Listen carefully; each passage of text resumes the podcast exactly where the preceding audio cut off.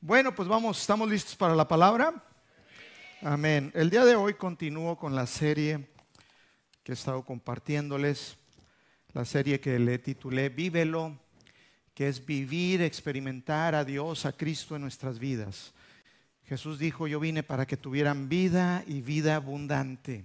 Amén. ¿Cuántos les gusta la vida abundante? Amén, a mí me encanta. Y a eso vino Cristo. Entonces, eh, vida, en todo sentido, en todo sentido. Eh, hoy voy a hablarte sobre la provisión abundante, así le titulé a esta parte de la serie Vívelo, provisión abundante. Sabes, Dios no solo hizo provisión abundante para lo espiritual y muchas veces como hijos de Dios tratamos de ver todas las cosas espiritualmente y está bien porque es el origen. Pero Dios también nos bendijo con muchas cosas aquí en la tierra. Cosas físicas, materiales, cosas que podemos ver, que podemos probar, oler, escuchar. Y, a Dios le agrada eso. Hoy quiero enfocarme más en, en las cosas que Dios, en la provisión que Dios hizo en lo físico. Que como te repito, todo lo físico primero fue espiritual. Si leemos, por ejemplo, en Hebreos capítulo 11, verso 3, dice que por la fe entendemos, fue hecho el universo, fue hecho todas las cosas, por la palabra de Dios. De modo que lo que se ve, lo que podemos ver, tocar, fue hecho de lo que no se veía. Esto quiere decir que todas las cosas que Dios creó fueron primeramente diseñadas, pensadas en el Espíritu. Y todo tiene propósito. Muchas veces pensamos que las cosas de esta tierra no son espirituales. Déjame decirte, todo lo que Dios creó y todo lo que Dios hizo tiene fines espirituales. Amén. Todo tiene un propósito, todas las cosas, dice la Biblia, fueron creadas por Él y para Él. Amén. Tú y yo fuimos creados por Dios con un propósito para ser de alabanza de su gloria, para exaltarlo. Entonces, todas las cosas que fueron creadas, inclusive nuestro cuerpo, todo nuestro ser tiene un propósito y tiene un fin espiritual. Amén. Dios es proveedor por excelencia, su naturaleza es ser proveedor. Él es bueno, di conmigo, porque Dios es bueno, porque para siempre es su misericordia. Dios es bueno, fíjate, y sus misericordias se renuevan cada mañana, dice la palabra. Su bondad, su bien, su gracia. Su gracia que es el favor inmerecido, nos da lo que no nos merecemos, nos hace el bien, nos hace el bien que no nos merecemos. Así es nuestro Dios, su amor excede, dice la palabra, todo conocimiento. Entonces, Dios es un Dios proveedor, Dios es un Dios de nada, no nada más proveer lo suficiente, sino es un Dios de abundancia, de multiplicación. Dios es un Dios exuberante. Eh, ¿Cómo les llaman aquellos que son muy espléndidos? Bueno, muy espléndido. Así es nuestro Dios. Vamos a leer en Génesis capítulo 1. Yo les digo a todas las personas que si entendemos Génesis, y sobre todo los primeros tres capítulos, vamos a entender toda la Biblia. Si podemos entender Génesis. Vas a saber cómo es Dios, vas a entender su naturaleza, vas a entender sobre tu propósito, vas a entender muchas cosas. Y en Génesis capítulo 1, empieza en el verso 1 diciendo, en el principio Dios creó los cielos y la tierra. En el verso 2, te lo voy a parafrasear un poco todo para no leerlo todo. Dice que la tierra estaba desordenada, estaba vacía y que el Espíritu de Dios se movía por la faz de las aguas. Pero empezamos en el verso 3 viendo cómo Dios creó todo. Dice ahí, y Dios, y dijo Dios. Hace un momento te leí Hebreos 11.3 que dice que Dios hizo todo con su palabra. Y aquí dice, y dijo Dios, sea la luz, y la luz fue hecha. Y vio Dios que la luz era buena, y separó Dios la luz de las tinieblas, y llamó Dios a la luz día, y a las tinieblas llamó noche. Y fue la tarde y la mañana de un día. Ahí fue el primer día de la creación. Aquí nos habla que Dios hizo todas las cosas, las creó en seis días y el sexto y el séptimo día descansó. Entendemos que un día para Dios, dice la Biblia también, es como mil años y mil años como un día. Entonces no podemos pensar que el día al cual se refiere ahí sea un día cronológico de acuerdo a lo que nosotros vivimos, un día de 24 horas. Pero aquí dice que en un día, en el primer día, Dios hizo, separó la luz de las tinieblas. Y algo que siempre dijo Dios es que cada cosa que Él creó, dijo, es buena. Di conmigo, es buena. Todo lo que Dios creó es bueno, bueno en gran manera. Y en el segundo día Dios separó, dice ahí, las aguas. Dijo Dios que se separaran las aguas y creó la atmósfera, separó las aguas del cielo, las nubes, la atmósfera de la tierra. El tercer día Dios hizo que apareciera tierra seca, separó las aguas estaban juntas en la tierra, dice que las separó y hubo tierra seca. Todo esto dijo, vio Dios y dijo, todo esto es bueno. en el tercer día también Dios dijo, produzca la tierra hierba verde y produzca árboles de todo tipo y que den semilla según su especie.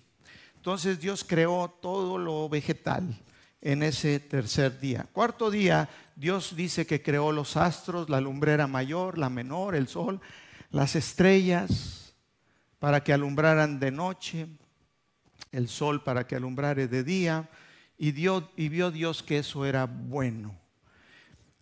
Después, en el quinto día, dice que Dios creó los peces. Dijo, haya peces en el agua, en el mar, y aves que vuelen por los cielos. Y creó todos los animales marinos, aún los más grandes, las ballenas, que dice monstruos marinos, los peces y las aves. Y dijo Dios, es bueno y los bendijo. Les dijo, multiplíquense y llenen el mar, llenen el cielo.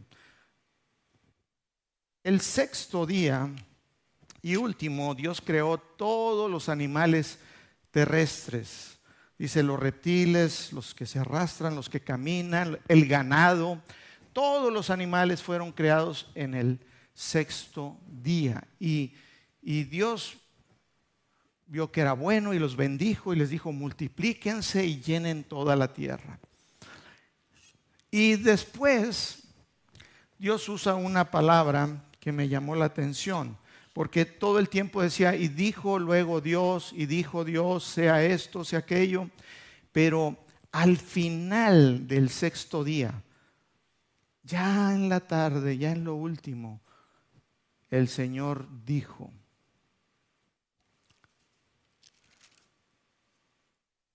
Así dice, entonces dijo Dios, verso 26, entonces al final de la tarde dijo, entonces, esa palabra entonces me da una referencia como diciendo, después de todo, al final, o ahora sí, entonces Dios dijo, hagamos al hombre a nuestra imagen y a nuestra semejanza.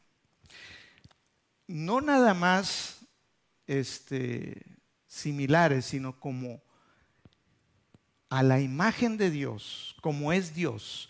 Sabes, Dios es espíritu y Dios hizo al hombre espíritu. Y a la semejanza, porque todo lo que había creado, nada era como, como Dios. Nada, ninguna cosa tenía espíritu como el, como el hombre, a la imagen, ni ninguna cosa tenía la capacidad de, de pensar de tener emociones, de razonar, de percibir, de decidir, de crear. Todos esos son atributos de Dios. Dios no lo dio a nosotros los hombres. Los animales, ellos tienen instinto. Ellos tienen hambre, comen, pero eh, esta hierba me supo muy amarga, no sabe, y va y busca otra, la huele y por instinto anda. Pero nosotros Dios nos dio la capacidad de entender, de ver, de, crear. Decir, a mí me gusta eh, los chiles en nogada, con su salsita bien arriba, sus, ¿cómo se llama la fruta roja? La granadita. Eh, me comí uno el viernes que le compró mi esposa a Cintia, estaba delicioso. ¿Dónde está Cintia? Me gocé y, y di gracias a Dios por Cintia. Aleluya. Y gracias a Dios por los chiles. Y gracias a Dios por las granadas. Dios quiere que tú disfrutes. Dile al que está a tu lado, Dios quiere que tú disfrutes.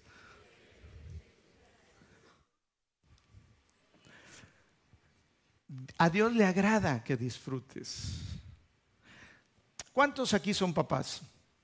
¿Cuántos no quieren que sus, hijos eh, eh, disfruten? Algunos los han llevado a pasear al río, a la playa, a algún lugar de vacaciones. ¿A poco no quieres que ellos disfruten? ¿No les quieres hacer una carnita asada bien rica, un guacamolito? ¿Qué les gusta? Unas quesadillas. Amén. Dios quiere que tú disfrutes. La razón por la cual Dios hizo al último, dijo entonces hagamos al hombre. Al final es porque Dios se quería asegurar de que el hombre tuviera toda provisión suplida. Así es nuestro Dios. Él se aseguró que no nos faltara absolutamente nada. Y, Dios no cambia, Dios sigue siendo el mismo. Dice la palabra que Dios descansó el séptimo día. Y no descansó porque se haya cansado, porque Dios es omnipotente, Dios no se cansa, sino que descansó de toda la obra de sus manos, dice en capítulo 2, verso 1 en Génesis, porque terminó, porque ya no había nada más que crear. Él hizo todo perfecto, completo, abundante, no hay nada más. Ese día de descanso es una sombra o es la imagen tipo sombra de Jesucristo. Jesucristo es ahora nuestro descanso.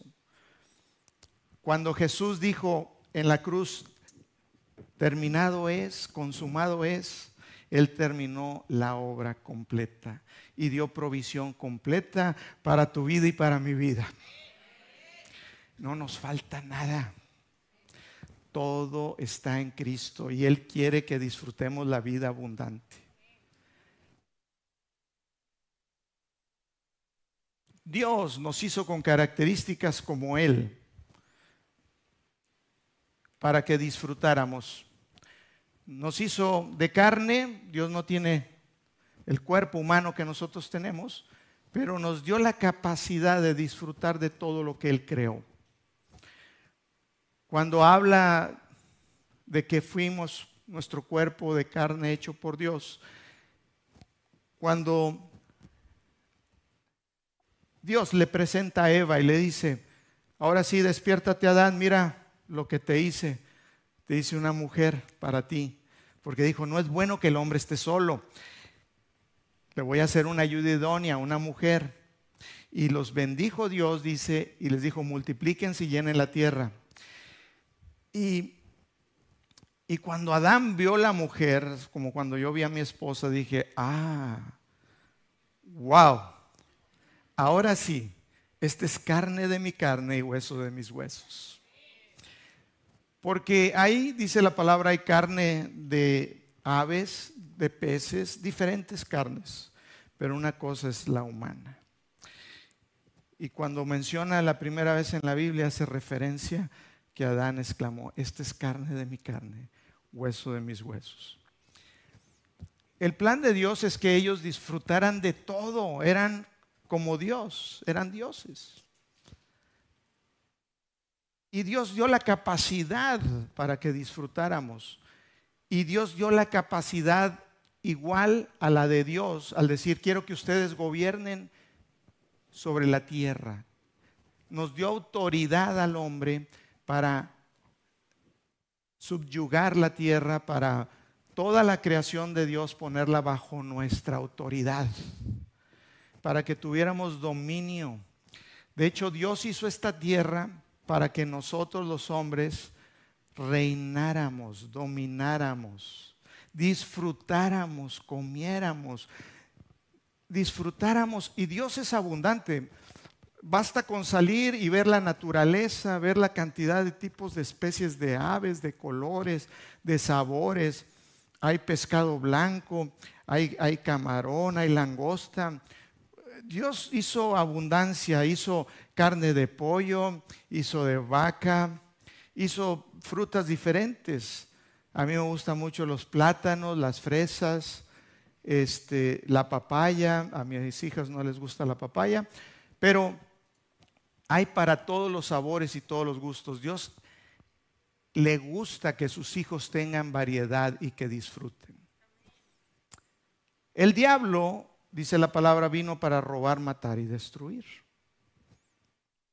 Y el diablo ha introducido una idea mentirosa que las cosas que tienen que ver con el disfrute y la satisfacción y el goce, tanto de, tus, de tu carne, tus emociones, son pecado. No es cierto. En el principio no había pecado y Dios dio la capacidad al hombre de disfrutar de todo. Sabes, tu vista, el ver, es una bendición si fuera pecado el tener vista, entonces Jesús no le hubiera dado vista a los ciegos o oído a los sordos. Eh, es una bendición el tener un cuerpo que funciona al 100%. Amén.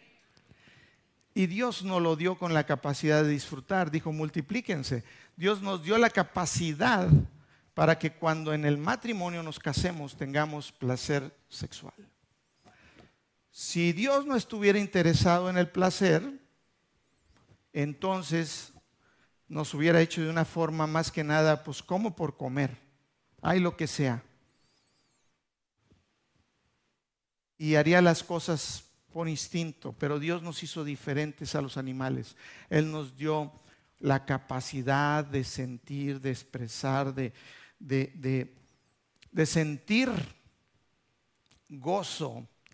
Los animales sienten satisfacción de comer, de hacer algo, pero no sienten gozo. Ellos no saben las características de los sentimientos que Dios puso en nosotros. Dios puso sentimientos en tu alma y son buenos. Es para que te emociones cuando, cuando tienes comunión con Dios, como Adán y Eva dicen que bajaba Dios en la tarde al jardín y tenía comunión con ellos.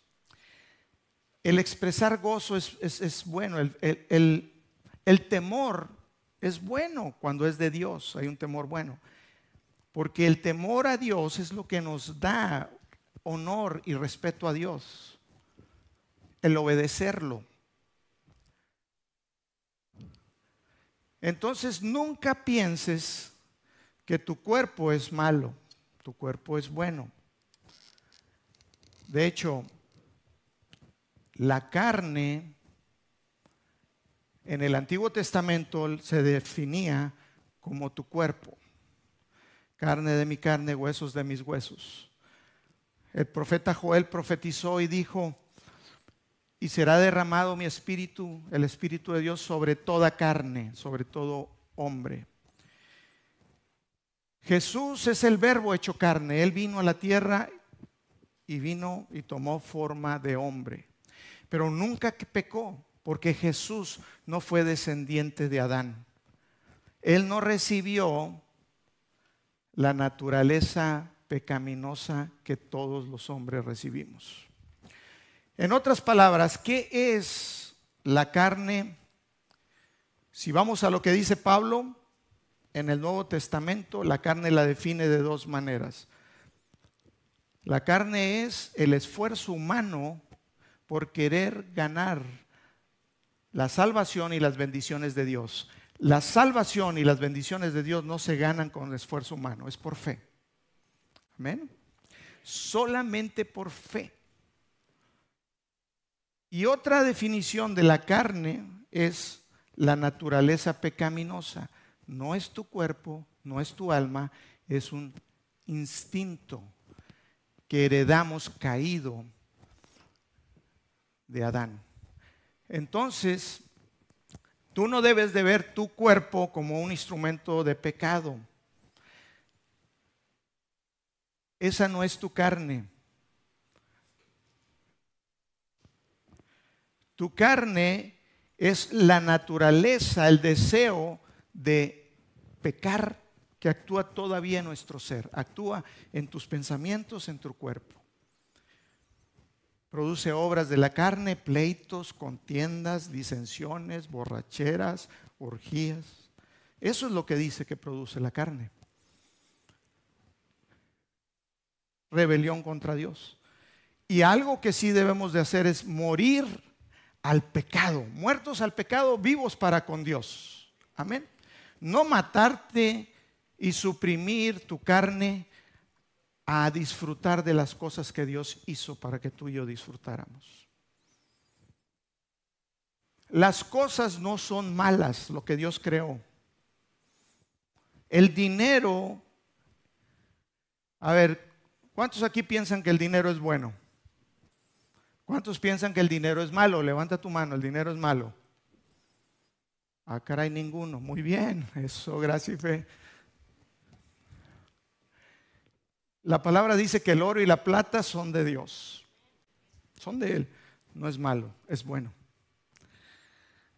El dinero es bueno, el amor al dinero es malo.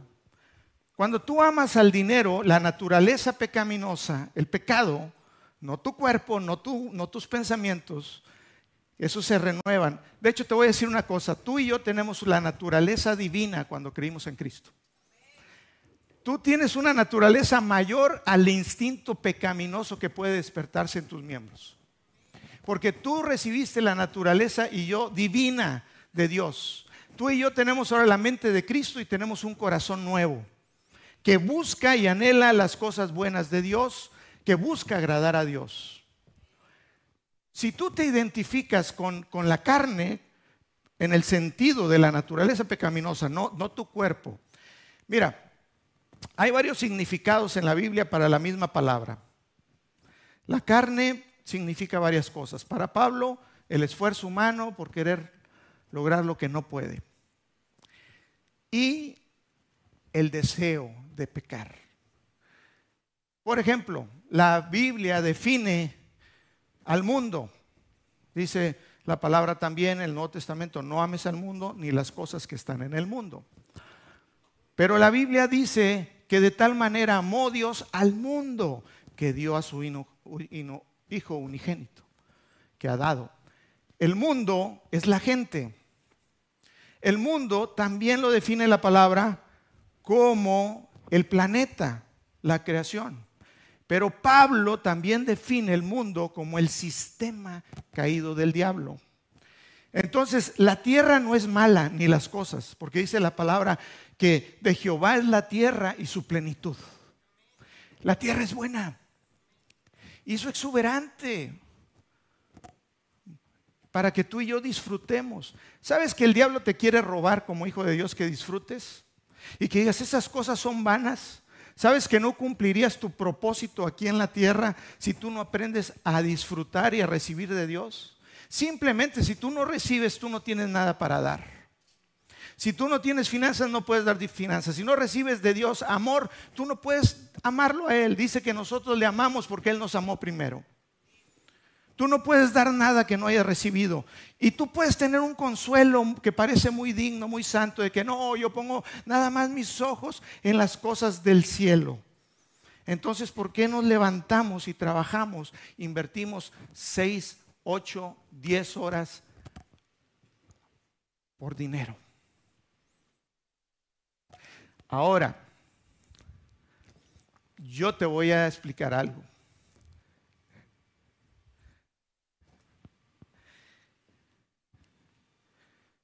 El dinero es una bendición, amén. Pero el amor al dinero es una maldición. Las cosas son buenas mientras las cosas no te tengan a ti. Porque donde está tu tesoro, ahí está tu corazón. O donde está tu corazón, ahí estará tu tesoro. Si tú no diezmas, es muy probable que tú idolatres al dinero, que tú lo ames.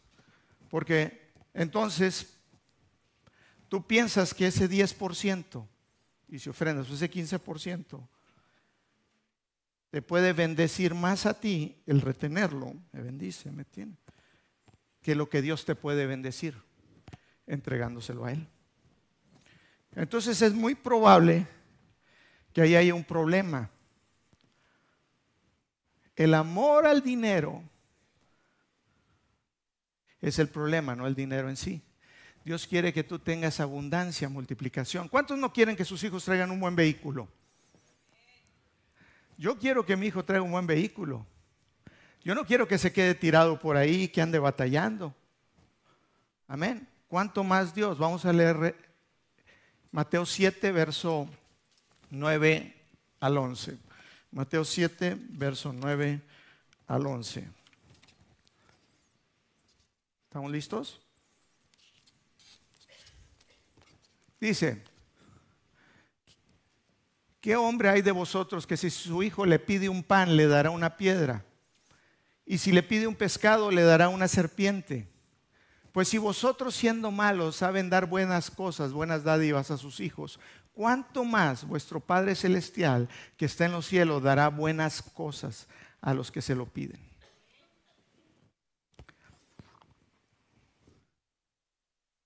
Si yo le doy más valor a las cosas de este mundo y pongo mi confianza, mira, el Dios es en quien tú pones tu confianza, quien tú veneras. La manera de quebrar con la idolatría el dinero es cuando damos, cuando diezmamos. Porque entonces le estamos diciendo, Dios, yo confío en ti. Yo confío que ese 10% no es mi sustento, no es mi extra, que tú eres mi extra.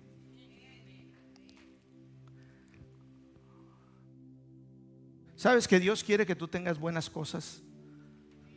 En todo en todo, amado. Yo deseo que seas prosperado en todas las cosas y que tengas salud. Dios quiere que tú le creas, que tú pongas tu confianza en Él. Sin fe, dice Hebreos 11:6, es imposible agradar a Dios, agradar a Dios. Y la fe tiene acción. Y la fe requiere tiempo.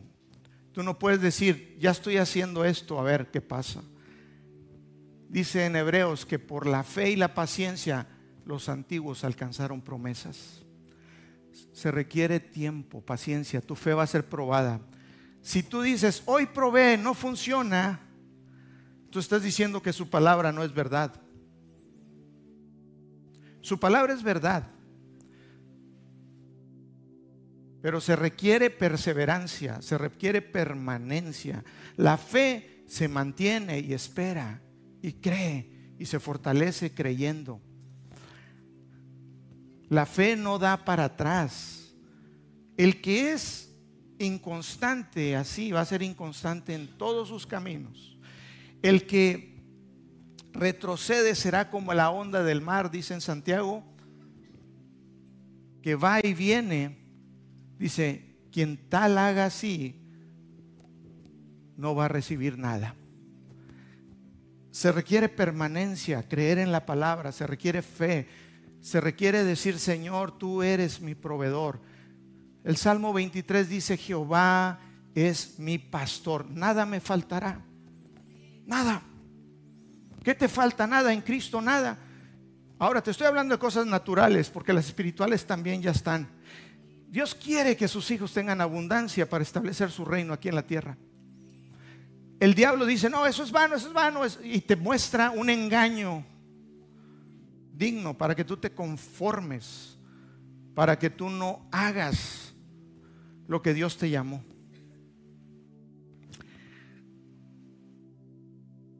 Dios quiere verte crecer de gloria en gloria en toda área de tu vida. Y yo creo, gracia y fe, que aquí hay prosperidad, hay libertad financiera, hay prosperidad en toda área, así como en tu salud, en tu alma. Dijo, Jehová es mi pastor, nada me faltará. En lugares de delicados pastos me hará descansar. Ayer yo venía en delicados pastos. Fui a Monterrey, llegué en la tarde noche con mi esposa y me compré una camioneta nueva. ¡Uh! aleluya, ¿sabes? Tenía 15 años con la misma camioneta. Y yo le decía a mi esposa, mira, nada más no se siente nada más. Y la Cheyenne, pa. Wow. Venía como en delicados pastos. Le digo, gracias, Señor. Dios quiere lo mejor, pero se requiere fe. La moneda del reino es la fe y es para todos, es igual para mí y para ti. Permanencia, perseverancia, prueba. Dijo Jehová, pruébenme ahora en esto, si no abro las ventanas de los cielos y derramo bendición hasta que sobreabunde. Abraham le tomó 25 años la promesa de tener un hijo, pero es el padre de multitudes, es nuestro papá también. Y herederos de las promesas según Abraham. Fe, paciencia, perseverancia. Yo he sido bendecido, dice mi esposa, wow, cómo yo he sido bendecida. Mi esposa dice, yo diezmos desde hace 25 años, rigurosamente. Y le dije, ¿qué resultado tienes? Mírame cómo estoy. Mírame cómo estoy. Tú dices, bueno, pastor, es que tú eres privilegiado en esto, esto. Déjame decirte, yo no calificaba.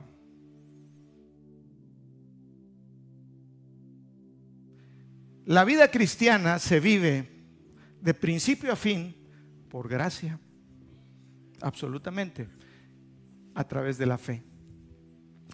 Tu fe.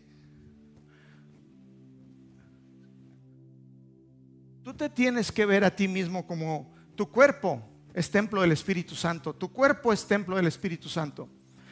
Tu cuerpo glorifica a Dios, tus manos Así que no veas a tu cuerpo como instrumento de pecado, porque tu cuerpo es un instrumento de gloria a Dios. Dios te ama. No veas tus emociones malas. Ay, esconde las emociones. Está mal, no.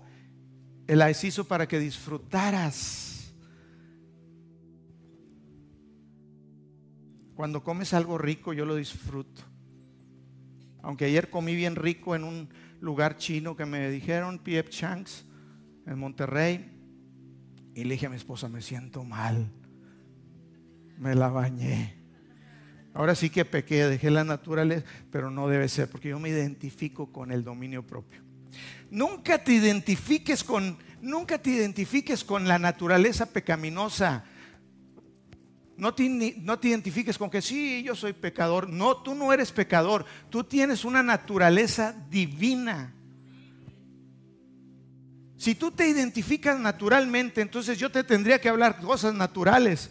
Entonces te voy a hablar natural y tú me vas a entender. Ah, pues sí, pastor, yo me identifico. Así soy yo, fíjese. Soy bien tremendo. No. Tú y yo nos identificamos con Cristo y su palabra. Porque esa es la manera que tú y yo vamos a vivir la vida abundante que Dios nos dio. Y su palabra va completamente opuesta a lo natural. Por eso dice que el hombre natural no entiende las cosas del Espíritu porque para él son locura.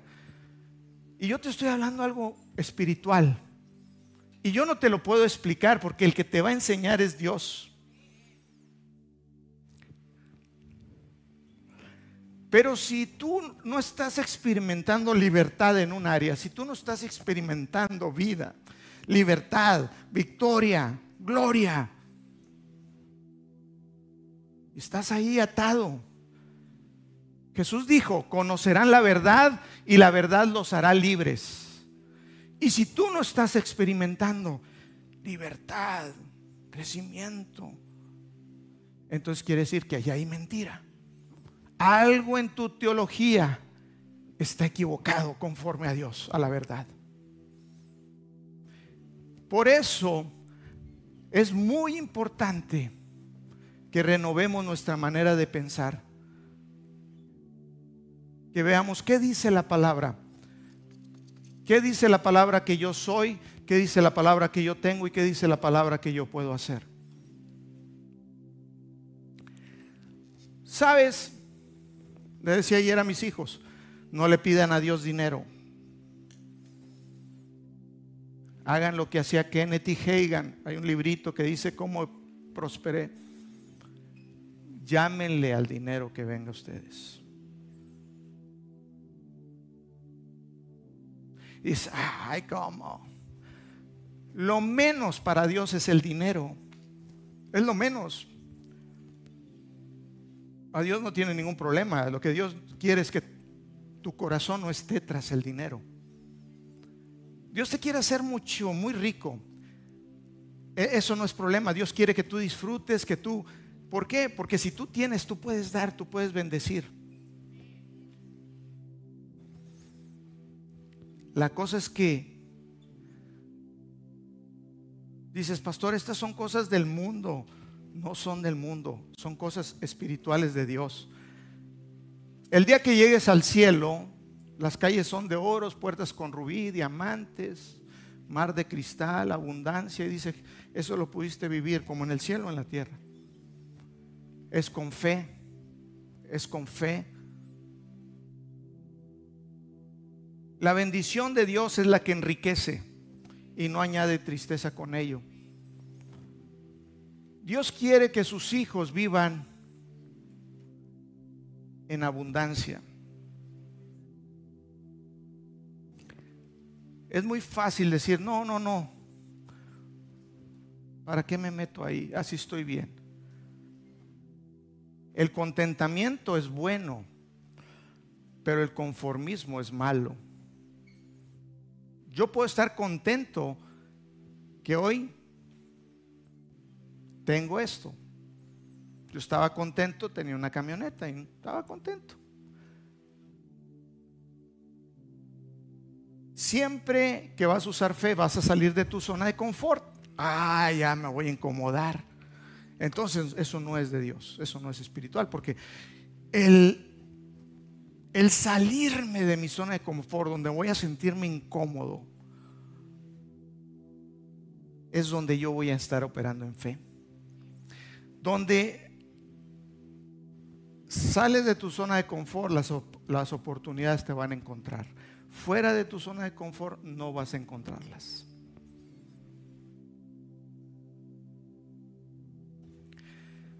Y yo trato de vivir estirando cada día, en caminar por fe, lo que dice la palabra de Dios, lo sobrenatural.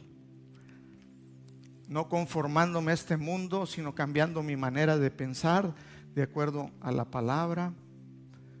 Y cada día yo trato de salirme de mi zona de confort ir contra la corriente. Cuando era niño en Cristo me quejaba. Decías, Dios, pero si ya hice esto y hice aquello, ¿dónde está tu mano? Ahora que he madurado un poco más, digo, permanencia, fe, paciencia, agradecimiento, darle gracias a Dios por todo. Darle gracias a Dios por todo. La fe produce paciencia. Y sin acción no puedes decir que tienes fe.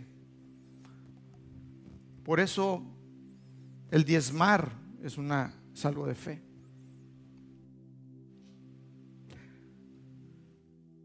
Ponte de pie en esta mañana. Aleluya.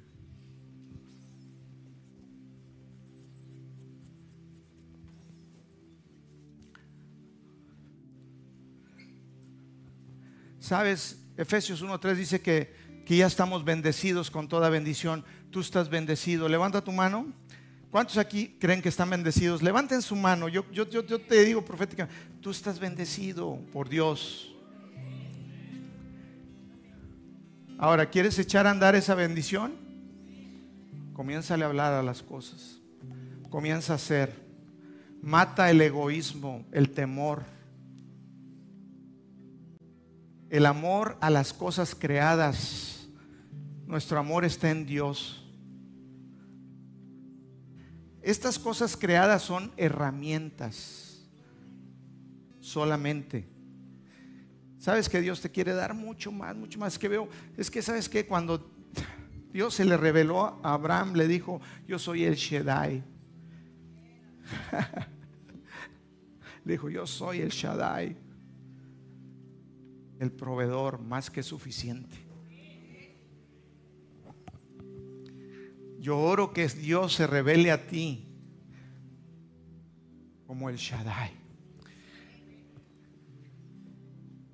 Es como la madre que tiene muchos pechos. Así es lo que dice la definición. Para dar a sus hijos. Yo soy tu provisión. Jehová es mi pastor, nada me faltará.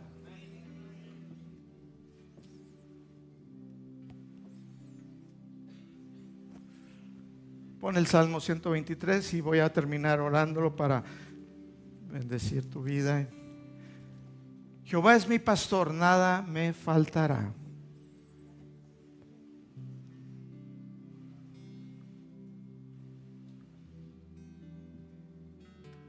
Es que nada más la siguiente palabra ya me lo sé todo, pero se me fue. en lugares, ya quítalo, en lugares de delicados pastos en lugares de delicados pastos, no en espinas, en lugares confortables, en lugares delicados me hará descansar. Junto a aguas de reposo, aguas tranquilas, aguas, me pastoreará, ahí me traerá. Dice, confortará mi alma. Aunque ande en valle de sombra de muerte, no temeré mal alguno, porque tú estarás conmigo. Tu vara y tu callado me infunden aliento. Y dice, tú aderezas mesa delante de mí. ¿Sabes qué ha aderezado una mesa? Esa mesa está llena de manjares, es grandísima. En lo espiritual, es, tú tienes una mesa grandísima. Muchos no viven como reyes, como hijos de Dios, por la manera de pensar. Y la religión ha causado que los hijos de Dios piensen equivocadamente pensando que la abundancia, el bien y todo es vano. No es vano. Es muy espiritual.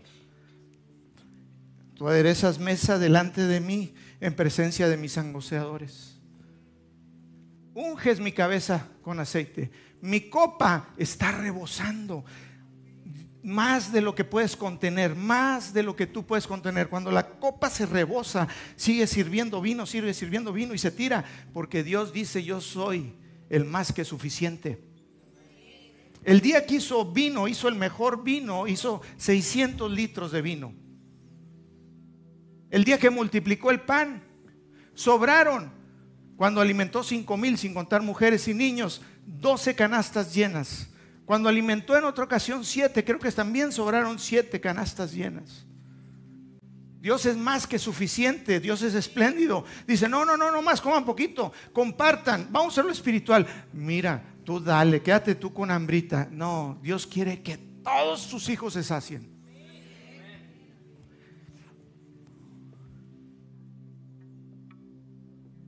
Que tú tengas todo en todo aún para abundar para toda buena obra. Dios tiene planes de prosperidad. Salmo, 100, Salmo 35, verso 11, en la King James dice,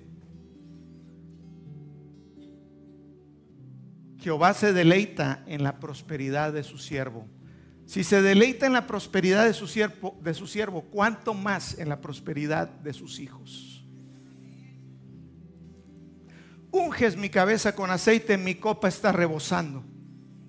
Ciertamente el bien y la misericordia me seguirán todos los días de mi vida. Y en la casa de Jehová, en su presencia, moraré por largos días. Aleluya. Un aplauso a Jesús. Aleluya.